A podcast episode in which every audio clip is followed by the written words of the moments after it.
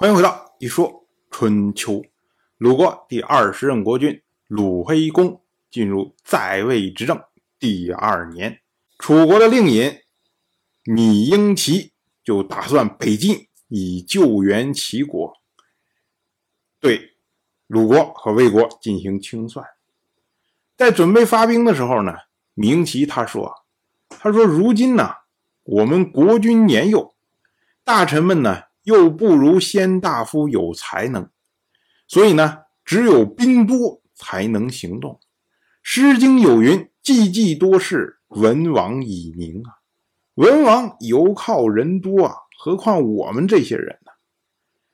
明其他所引用的这句《诗经》，出自《大雅·文王》，意思就是说人才众多，所以文王可以安定天下。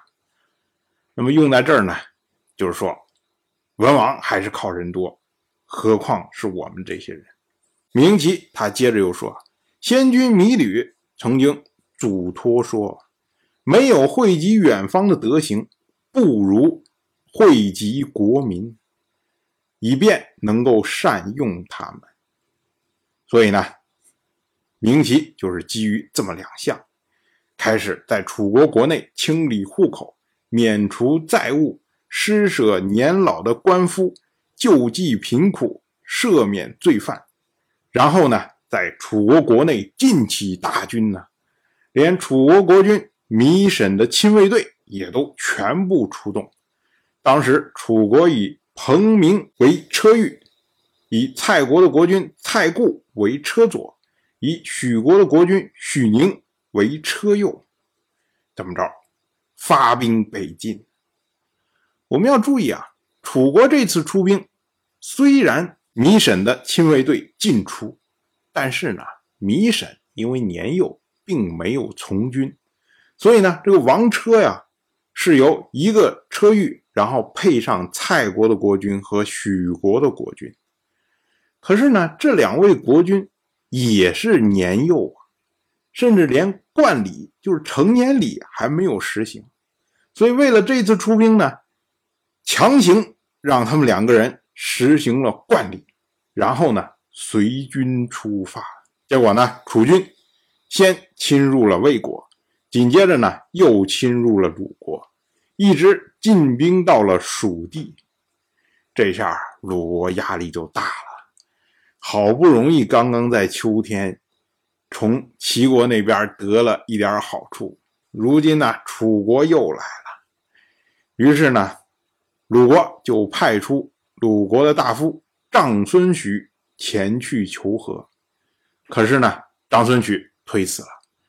他说啊，楚军远离本国时间已久，估计马上就要退兵了。如果臣这一次去，刚到那儿，楚国就退兵了，那是臣没有促成和谈的功劳，却担负促成和谈的美德。所以呢，臣不敢前往。我们要说啊，这长孙曲说这个话，一听就知道这都是托辞。长孙曲之所以不敢前往，是因为他怕楚国对他不利啊。因为之前伐齐一大堆的事情都是长孙许一手从中策划的，他奔走晋国，然后跟着晋国联军一块儿行动。所以他担心说：“我现在如果出使到楚国这边的话，那会不会直接就对我不利呀？”所以呢，就用这种托辞来推辞。可是呢，鲁国这边派不出来人去和楚国和谈，那么楚军呢就继续入侵呢，一直攻到了杨桥。这时候呢，鲁国大夫仲孙灭请求前往求和。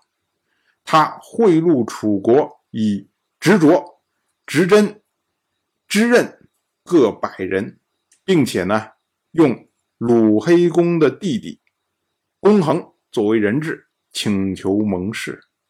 那么楚人呢，就同意了和谈。我们要说啊，这个仲孙灭他给的所谓执着、执真和知任，这些都是工匠。执着呢是指的是木工，执针则是缝衣工，织刃是负责织布帛的工人。当然，我就这么一说，您就那么一听。感谢您的耐心陪伴。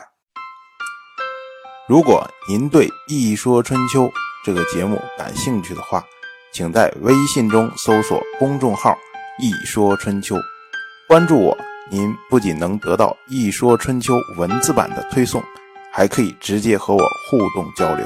我在那里等待您的真知灼见。